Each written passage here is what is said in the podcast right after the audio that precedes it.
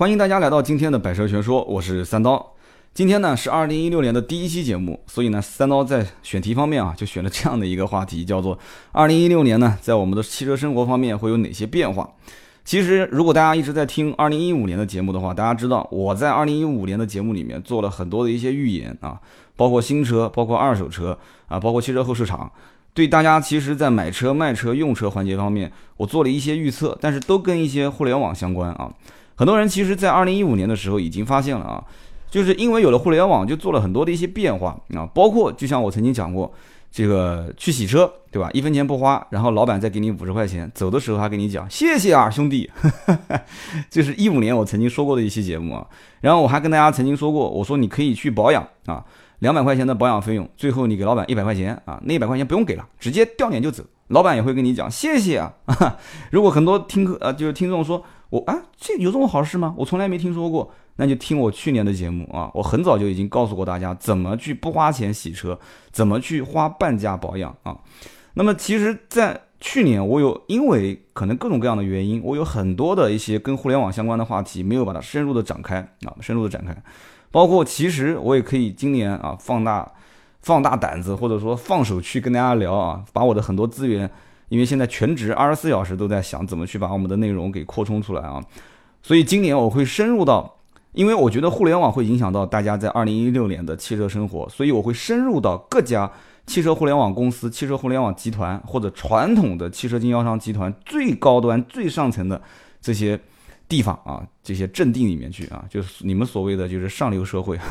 虽然我只是呵呵啊，三刀会去看一看那边到底发生了些什么。那么今天这期节目呢，我尽量用最简单的话啊，最简单的语言跟大家去表达，就是三刀觉得在一六年。大家怎么去应对这样的一些变化，或者换句话讲，我们怎么去利用好它啊？说再简单一点，就是我今年本来要花三万块钱去养车啊，但是因为听了三刀今天这期节目，哦，原来是这样，我可以在这方面去这样，那样那方面去那样，然后这方面那方面我们组合起来可以这样，结果呢，让大家在养车的过程当中、买车的过程当中，或者是用车的过程当中省了很多钱。哎，我觉得今天二零一六年开篇的第一期，这个目的就达到了啊。但是第一期一定不可能做到这一点。但是今天作为一个开篇，我觉得今年这一整年，这也是我们整个节目或者说节目组所需要承载的一个使命啊，所需要为大家表达出的一个，或者说帮助大家去完成的一个目的啊，就是大家的养车生活、买车生活、卖车生活。原先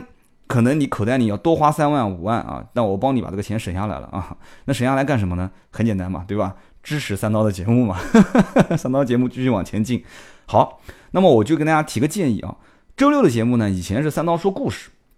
很多人讲说三刀你故事总有一天会说完的啊。我曾经在去年的年终总结里面我也说过了，我说我故事说不完，为什么呢？我是汽车从业人员，因为我每一天身边都在发生故事，我也会把它记到我的素材本里面去啊。但其实也没什么素材本了，就是手机上面备忘录，简简单的说几句话啊。我说，哎，这个可以聊一聊。那么今年我。向大家发出号召啊！我希望刀客里面对汽车方面某一方面特别在行的，或者说你就是汽车编辑啊，你可能是某主流的汽车网站的编辑啊，或者是民间的啊这个名不见经传，但是在网上已经非常有名的写手啊，或者是对汽车某方面发动机啊或者设计啊或者怎样，其实我知道在我们的身边，我曾经还接触过有这样的一些刀客，请你加入我们啊，加入我们。加盾牌的微信四六四幺五二五四四六四幺五二五四，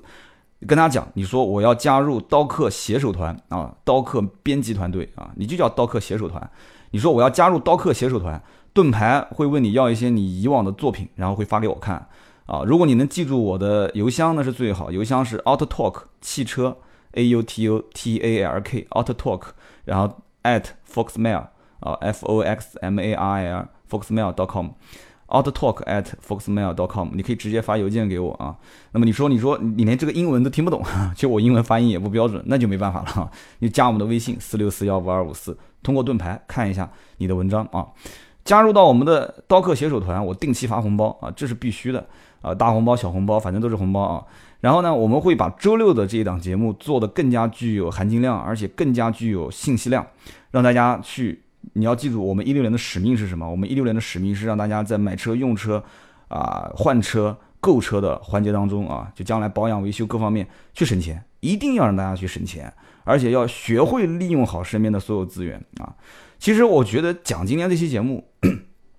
就说说我是怎么买车、用车、换车啊，或者说是啊售后维修保养啊，或者是洗车，或者是停车，就跟车有关的所有的一系列生活。我可以这么说，现在所有跟车有关的生活啊，肯定我至少是我已经是离不开手机了啊。所有的不管是手机上的 app，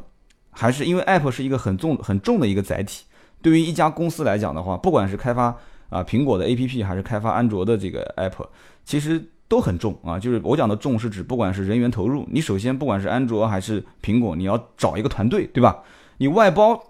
外包其实成本也不低啊，十几二十万。而且外包将来一旦要是在大家知道用手机这个 web，它其实啊不是 web，用手机的 A P P app，它将来其实在升级换代的时候，你外包给团队，团队再帮你升级还得要收钱。那么你自己养团队其实也会花很多钱，所以现在就会有一些人利用啊现有的资源去做手机的微信。啊，手机的微信外挂一个网页就可以了啊，叫 H 五的页面，这个有有点可能很多人听不太懂，我们就不去说啊。那么对于老百姓来讲的话，也就是说，你关注到某一个，比方说是买车用车的平台的官方微信，其实你不用下载它的 APP，你已经可以实现了绝大多数的功能，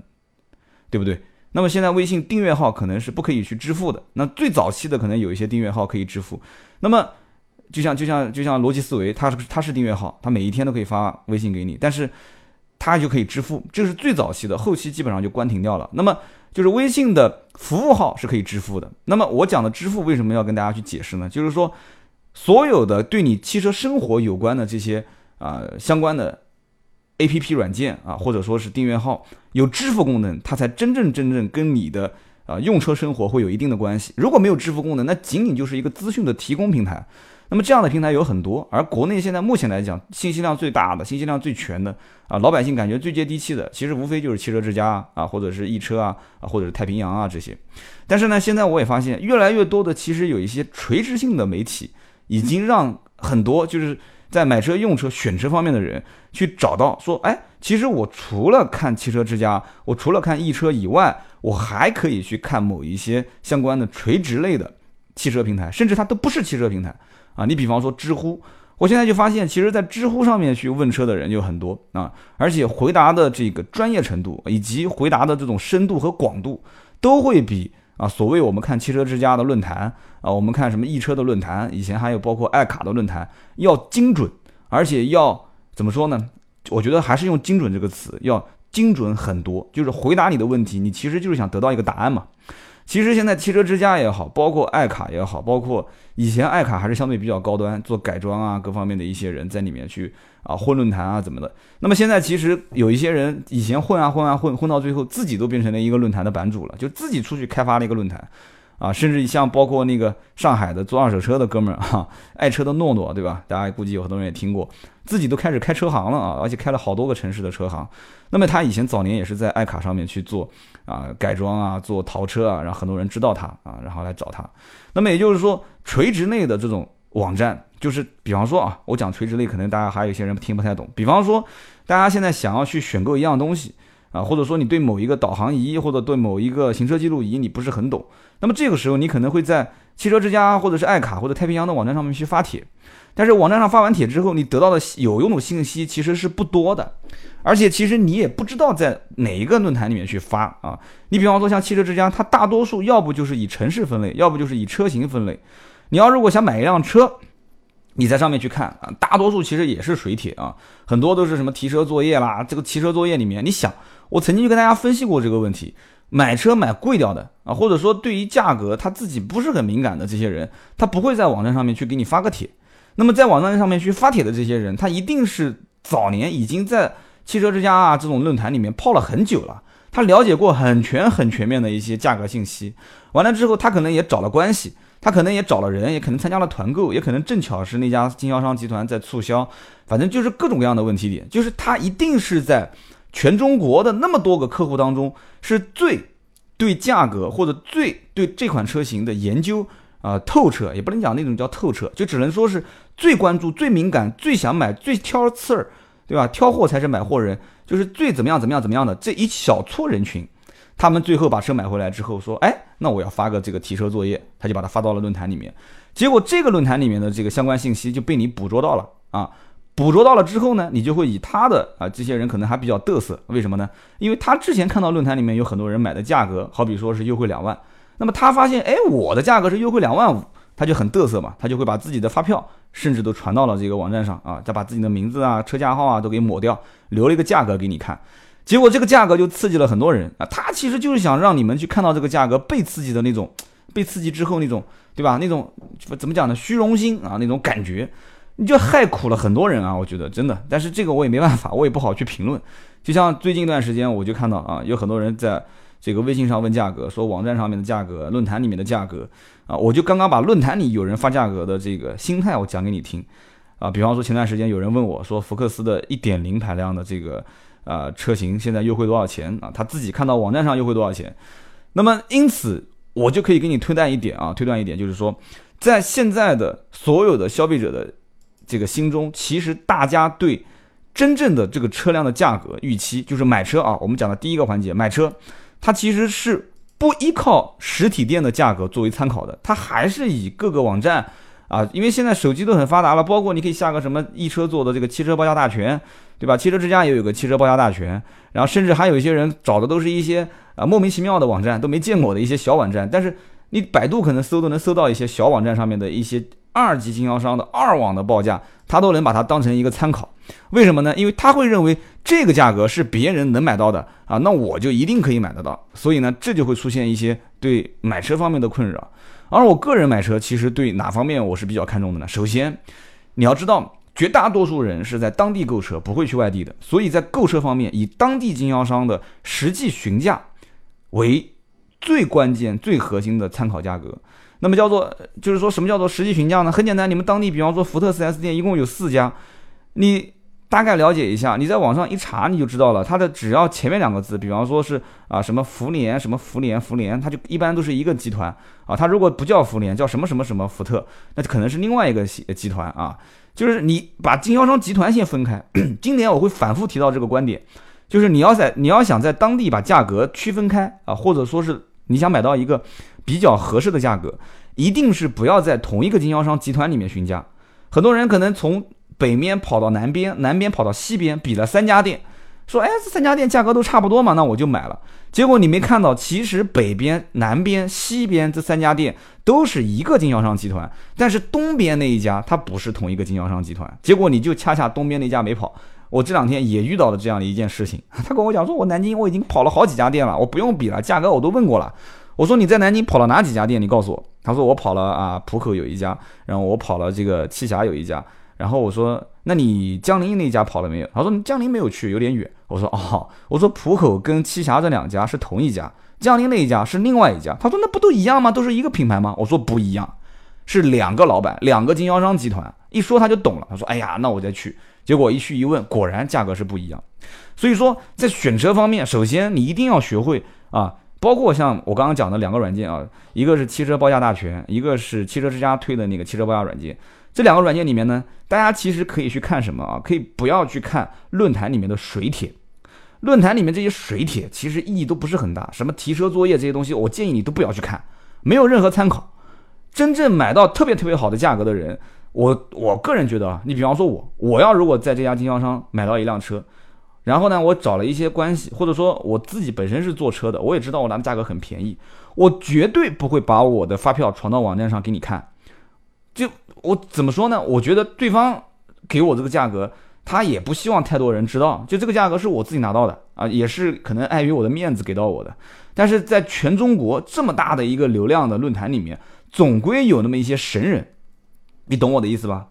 总归有那么一些神人啊，比方说他用他的啊公权力啊，他的爸爸、他的叔叔、他的舅舅、他的什么七大姑八大婶，是一个当地非常有有有头有脸的人，哎，给这家 4S 店的老总打一个招呼。人家发票金额就可以开那么低，他发到网站上给你看，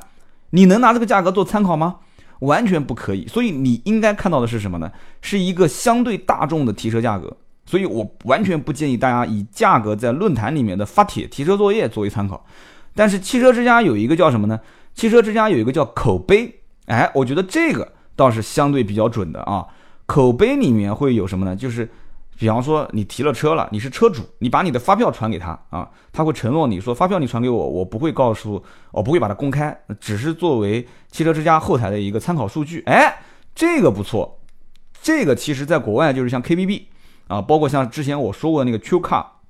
就类似于这样的一些国外的公司，它很早很早几十年前就采取的这种模式，就是经销商提供准确的成交价格啊，通过合同发票。啊，包括商户啊，不是商户，包括客户也去提供啊相应的购车发票，这是比较准的。其实发票也不是很准，发票有高开也有低开，但是已经相对比较准确了。所以它在啊每一个口碑的左边会显示啊这个车的提车日期是几月几号，发票上面不都有嘛，对吧？然后金额是多少，这是汽车之家后台整理出来的数据啊，这是不错的。所以看个口碑，然后再看一个它的就是口碑上面的发布的数量。就比方说，我要买一辆车，但我不知道这个车哪个款型是最热门的。你不要看那个汽车之家什么热度，不要看那个热度没有用。我甚至认为那个热度是汽车之家自己做出来的。就是比方说，呃，厂家说，哎，你帮我推一推这款车的高配车型。其实高配车型是非常难卖的。然后呢，汽车之家就把它的热度调高啊。你看它汽车之家每一个报价前面都会有一个关注度嘛。这这个关注度，我不知道它后台是以什么样的一个结论让它。成为关注度满值，你要看到很多车型都是这个关注度都是百分之百，百分之百都是满格。但是其实我了解的，它并不是最热门的车型啊。所以呢，我告诉大家，其实可以以口碑的里面，口碑里面以提供口碑的数量，它有一个参与人数，这个是非常准的啊。但是你要看清楚，这个是不是已经退市的老款，还是已经在售的新款？有的时候刚上市一款新车型在售的话，这个。关注度可能会相对人少一些，但是这个你要去看清楚就 OK 了啊。所以说，在新车方面怎么去购车，我给大家提一个小技巧和小建议，就是刚刚我讲的，就是不要以论坛的这个作为参考，而是要以，比方说汽车之家的口碑，比方说有一些垂直类网站，垂直类网站，回头我在我的朋友圈里面会跟大家发布哪些网站，包括哪一些，呃，怎么说呢？就一个一句两句说不太清楚，因为有很多很多网站，一个一个说就说的，可能大家就会觉得。第一个有没有打广告的嫌疑？第二个，这个广告不是广告了，这个网站的每一家卖法都不一样哦。随便说说，其实以前都说过了，包括你比方说车云网啊，买车买好车，小马购车，大家估计都听过的啊。易车商城、会买车、天猫汽车、平安好车、车主之家、要买车，这车享、车风、快享车、东汇汽车，那那说了多少个？那你说打广告这些 哪一家要给我钱？我每个都说了啊。那么也就是说。这种就是垂直类的，这个还其实还不能算完全垂直类的。包括今天我还看到一个很有意思的，叫车来车往这个网站，它是抽奖，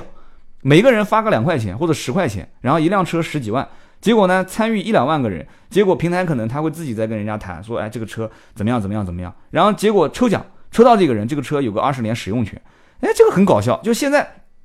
你你想把这辆车买回来，或者说你想用这辆车。你不要再以传统的说，我准备二十万，然后到把它谈到十九万五，然后再买装潢、买保险、买临牌、上牌，然后就走了。现在已经通过互联网，二零一六年会出现很多很有意思的现象。它不仅仅是让你去拿钱买车，包括以租代售，就像我刚刚讲最后一个东汇，对吧？东汇汽车现在。它这种模式，其实在国内也很多家，不仅仅是它，易汇资本也在做，对吧？先锋租赁也在做，易汇是最早的在国内做啊这个融资租赁的公司啊，前身也就是百得利，百得利其实在国内很多也有开汽车经销商集团啊，四大品牌啊，包括福特啊、奔驰啊、进口大众啊这些，最近跟中升集团也合并了啊。就是以后讲到汽车经销商集团三刀以后，也会跟大家具体去聊。其实今天本来我也想谈，包括永达，包括宝信，这次跟广汇不是也合并了嘛啊。啊，这个讲的有点远了啊，就是说汽车经销商集团呢，在二零一六年的各种兼并重组，其实一五年就已经在做了。你比方说广汇跟这个这个宝信啊，比方说这个叫绿城集团是吧？包括跟这个呃润东啊，包括永达，永达这次 但不是兼并和重组啊，永达比方说跟阿里汽车合作啊，王立成，包括这次啊所谓的经销商抱团取暖啊，做了一个所谓的叫什么汽车街的网站啊。汽车界的网站，这来头很大，来头听起来，我估计大家一听就镇住了啊啊！招商银行，它它的也是股东啊，招商银行是股东啊。然后呢，美国的 COX，COX 集团估计很多人没听过，但是它旗下有一家叫美汉的公司，估计应该有人听说过啊。美汉是全球最大的汽车拍卖公司之一啊，在美国也是非常非常大的汽车拍卖公司。那么这家公司其实它对标的公司叫做这个那个英文怎么说来着？叫。阿德赛是吧？爱德赛啊，就是 A D E S E。然后这家公司也是跟他一样做新车，包括二手车、整车的一个销售拍卖。然后这家公司还有个姐姐妹公司叫做 R A A H I J K 的 R R A A，这家公司是做报废车的拍卖。你不要认为报废车是不值钱的，但在国内目前来讲的话，还没有把这个市场完全开放啊。你要知道，在国外报废车，你比方说美国的报废车，很多都是直接啊一部分一大部分是出口到了墨西哥，因为墨西哥那边的人员成本比较低。在美国人员成本很高，那么不会有人去把报废车买回来之后再去准备翻新，再把它销售。但是在墨西哥就会有，因为人员成本低嘛，他把它买过来之后准备翻新，再把它卖掉。所以 RAA 是非常非常赚钱的一家公司。那么剩下来一部分可能。就是这个报废车就拆掉，拆掉之后当废铁卖，它也能挣钱。而且这个 RAA 的公司牛到什么程度？它甚至于所有的报废车辆的信息都会录入到美国联邦汽车报废信息系统。也就是说，它所有的报废车辆的这些信息啊，它是有价值的。你别看光这个车报废掉了就没有价值，就扔掉了，它是有价值的。这些数据可以为保险公司、保险行业提供一个公开的车辆损坏信息的一个数据，它可以便于保险公司将来对车辆的。就是车损信息做一些辨别和分类，所以二零一六年你可能感觉到说，哎，我在买车卖车的过程当中没有什么变化，但是其实你想想看，美汉其实现在通过这个叫汽车街的公司，已经在国内试点做现场拍卖了。当时号称去年不是有一次说多长时间啊？说十分钟还是五分钟？不是拍了是多少辆玛莎拉蒂嘛？是十五台还是二十台玛莎拉蒂？然后让人家觉得很震撼嘛？我不管这个模式现在啊有没有忽悠的成分，或者是好是坏，这个我不评论啊。我其实对汽车界的了解程度远远不止这么一点点。但是这个模式至少让现在的经销商集团，而且它毕竟背景和来头是比较大的啊，所以他让经销商集团愿意加入到这个平台里面来啊，好歹做个展示。虽然这个网站做的也是相当不专业啊。我今天今天如果大家听到节目，你马上打开这个网站，你会发现。有一个非常非常坑的弱点啊，不是弱点，就是这个它的这个不专业的一个点，就是你去你去点开奔驰 C 系啊 C 幺八零 L，它竟然上面写的是二点零 T 排量哈，我也是无语了，我也是醉了哈，图片质量各方面也很差啊，所以说这个啊号称注册资本五个亿的注册资本五个亿的汽车街啊，也不过就这个水平啊，在网站上面也就是这样的一个水平，图片质量各方面都差到差到让人想哭啊。所以我对它未来的前景不是很看好，但是起码在目前现有阶段，经销商是愿意尝试的。所谓的叫经销商抱团取暖，那么这个抱团取暖的问题点，主要我个人觉得在哪里呢？啊，看来今天一期节目我们可能讲不完了。这个问题点主要就在于说，大家都在从自己的利益出发，而不是从其他的我们整个的啊一个经销商集团。或它是十几家、十五六家一起合并起来，然后加上包括这个什么招商银行，加上这个啊美国的 COX，其实就底下包括美汉做二手车拍卖，它不是从客户就是消费者的经销商的利益出发，而是从所有的经销商集团自身的利益出发。其实我就有点像什么呢？我是从来不看好一群大家都是同一个行业的竞争对手，又是又是各自做的那么大的经销商集团。啊，这就是像像大象，就像独角兽一样的公司，然后合在一起去形成一个联盟，我从来不看好啊，我从来不看好。你不要跟我谈说什么寻求利益平衡点啊，或者说你说在这里面我们信息公开、整合资源都没有用，你别跟我谈这些。其实它这个模式现在目前来讲啊，汽车街这个模式，可能我讲到这个点，也对将来就是今年大家在买新车的时候会有很大的一些影响啊。你别说这个说的没有用。就是他们其实抱团取暖想干什么？你们真的没看出来吗？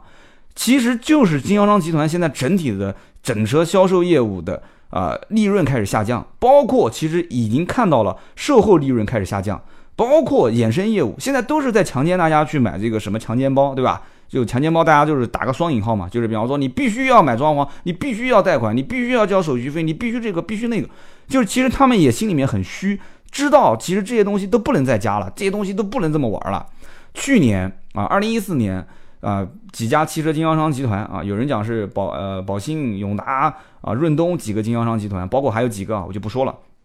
说联合起来说要让宝马逼供啊，说造反，要让这个宝马去返钱，对吧？这件事情我估计很多人都知道，而且好几次都差一点点谈崩掉了，包括在海南三亚的这个会议上面，然后最后据说是宝马拿了多少钱？拿了六十个亿是吧？说要开始摆平经销商啊，是反正说这个联通返点、模糊返点提前给你们，然后呢，这个当然很搞笑，当时没谈成之前，就是差一点谈崩掉了，就是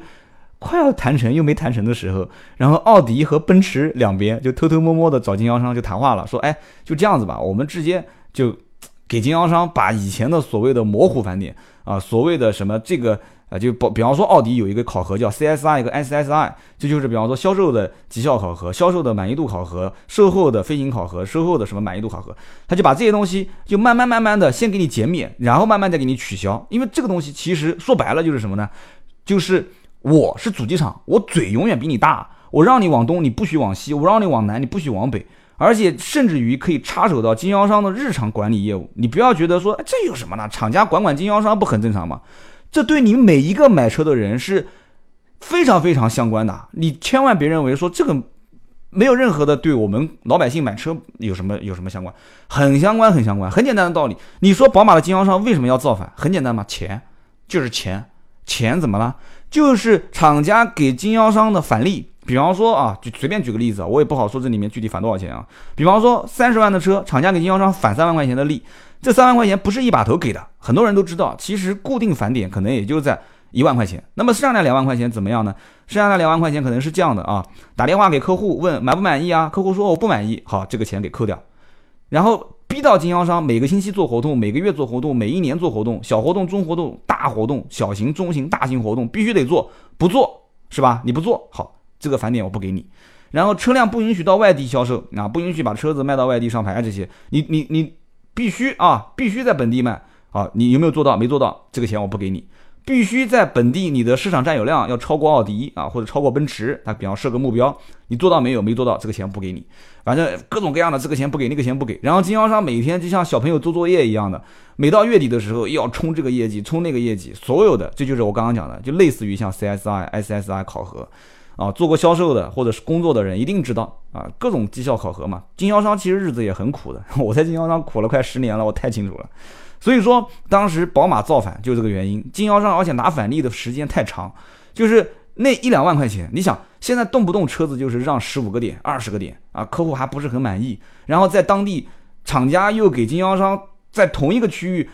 招到十几家经销商，不同的老板，你想十几个老板互相又不认识。对吧？老百姓买车需求本身就那么一点，那怎么办？就互相打价格战嘛。啊，这个就汽车街所谓的讲说，我是让经销商不要打价格战，不可能。我只说这一句话，三个字，不可能啊。通过什么线下线下整合到线上，不可能。所以他们就会看不起什么啊？其实汽车街就看不起永达跟淘宝，永达跟这个天猫汽车啊，不叫应该叫阿里汽车。我老是说淘宝天猫。他就看不起永达跟阿里，因为他们会讲说，永达跟阿里去年做的那件事情，就是去年做了哪件事情呢？就拿了几千辆的这个，呃，这个叫雪佛兰的景程啊，开始在卖四千辆还是六千辆，就是开始卖四千辆还是六千辆的景程去卖，卖卖给谁？啊，很简单嘛，四千辆景程直接通过六百多家经销商主机厂直接打包，就是永达嘛，我打包了，我我我把它包圆了，一个是十万九千，一个是十万八千九，十万八千九打六折。六折还是六五折嘛？然后直接卖到六万五千二，然后还有一个是一点八的，是十一万九千九，也是打了一个六几折啊，六五折，七万零七百啊。然后大家都知道阿里有一个叫村淘，对吧？这些车，那你像景程这种车，虽然是一个老款淘汰不生产的车型了，它做村村淘，哎，放到四五线城市很便宜吧？一夜之间通过网络叭全部都卖掉了，哎，按道理讲这是件好事。但是所有的网络上全部都是负面的一些说法，说什么永达开始挑起价格战了，永达开始啊做了一个非常失败的举措，不照顾经销商的利益啊，什么就那个的，特别是就是啊以这个汽车街背后的支撑它的一些什么中中国汽车经销商集团什么汽车评论啊，我就不说了，哪些网站什么的我都不讲了，反正就是这些稿子全部都是负面的。那我也不是说永达的这个这个事情我认可，我其实也觉得这样的做对通用。自己的品牌是有一些损失的啊，因为毕竟虽然是老款，但是你用六五折的价格去销售，在别人看来，至少在我们看来的话，还是证明你这个车子最后有这么一批尾单是没有人买单的，是没有人买单的。但是这件事情，其实我个人觉得背后其实永达想要得到的一个信号是什么？就是说他想得到的信号就是，我现在开始跟阿里用一口价卖全国的形式来销售，这个是最关键的。听好了，是一口价。不还价的，而且是卖全国啊，全国包邮，发到什么城市，我就以当地的城市经销商，我找一家就近的做代理。因为本身你像永达这样的经销商集团，在国内都是能排到前十，甚至排到排到前五啊。那么它就有很多的一些网点，它可以来覆盖这些，特别是一些啊，可能是四五线城市，但是都是一些沿海的，或者是啊，至少在华东往南啊往东走的这一些城市里面。所以，二零一六年你会发现会有很多很多的变化，但是这些变化呢，一定是。你像永达就是从上往下，就是通过阿里这样的一个大流量平台，然后永达去做一个变现，从上往下。但是你像汽车街就是从下往上，从下往上，这两个我觉得就很有意思。这里面说个题外话啊，你比方说像宝马，宝马现在因为宝信集团，宝信集团跟广汇集团两家一并，结果呢就是在宝马的整个体系里面啊，就是广汇跟宝信一成立，就是直接就是横扫所有的。宝马代理经销商集团就是宝马的品牌代理经销商集团，它已经成为一个巨头了，非常大，非常有话语权。宝马其实也很慌，说实话，要我是宝马的这个中国区的老大，我也很慌。你可以随时跟我叫板嘛，你底下并了那么多家宝马经销商，那我我肯定是睡不好觉的。所以现在从我个人判断和分析，永达现在拿到的宝马的资源会比宝信会比广广汇要好很多。为什么呢？根据我的分析，宝马。背后是一直会挺永达，至少我得拿一个很牛逼的公司出来跟你去对抗，这才是最关键的。或者就是想办法让你这个公司去分开，就不要那么强大，把经销商一点一点剥离出去。但是目前来看可能性不大，而且今年二零一六年各种大型经销商去吞并小型经销商，小经销商或者是当地的一些小土豪经销商不做了，卖掉了，这种可能性会大量的出现在今年。这就是对于新车购买我所预判的今年的一些。啊，可能发生的事情，或者说肯定会发生的事情，所以大家要继续关注我们的节目啊。今年我会经常会聊到买车，买车是个重头戏。我本来想今年一期节目里面可能能说到买新车跟买二手车，但是结果第一期我只说了一个买新车。那么没关系，二零一六年我们的汽车的生活啊，汽车生活方面会有哪些变化？这一个我们多做几期，我先把它标题后面加个一啊，具体做到哪一期完结，我们后头慢慢聊，好不好？那么记住啊，我们刀客星期六会有一个叫做刀客携手团。希望你可以加入到我们的刀客携手团，为我们每周六的节目素材做一些贡献。如果我们的刀客携手团越来越多的话啊，不管你是汽车编辑还是独立写手还是怎么样，加入到我们团队里面来。如果素材越来越多，我就把这个节目啊多开几期啊，这样更多。就是说不是周三周六了，如果素材很多的话，那么周二、周一啊、周四周六周日。不行，我一天更两期，对吧？三刀疯了，天天给你这边录节目，行不行？大家掌声鼓励一下，谢谢啊！四六四幺五二五四啊，四六四幺五二五四，加我们的微信，你就说我要加入刀客携手团，然后发一下你之前的作品给我们看一下啊，我们期待你的加入。那么同时记住啊，关注我们的订阅号“百车全说”，搜索中文就可以了。同时我们的怎么说呢？啊，我们的 QQ 群。啊，微信群你关注一下我，你就知道我们其实怎么去加入。呃，今天这期节目呢聊得比较嗨，哎呦，三十多分钟了啊！我觉得，呃，很多观点是我个人言论啊，也不去去参考什么其他的一些网站的一些言论。希望大家对于我个人言论呢，持一个这个，呃，怎么说呢，自己的独立判断的观点啊。你可以骂我，也可以说好，也可以赞成，也可以反对，没关系的。希望在我们节目下方点个赞，评个论。二零一六年的节目就这样的一个风格啊，大家不知道喜不喜欢，请你反馈给我。我们下期节目接着聊。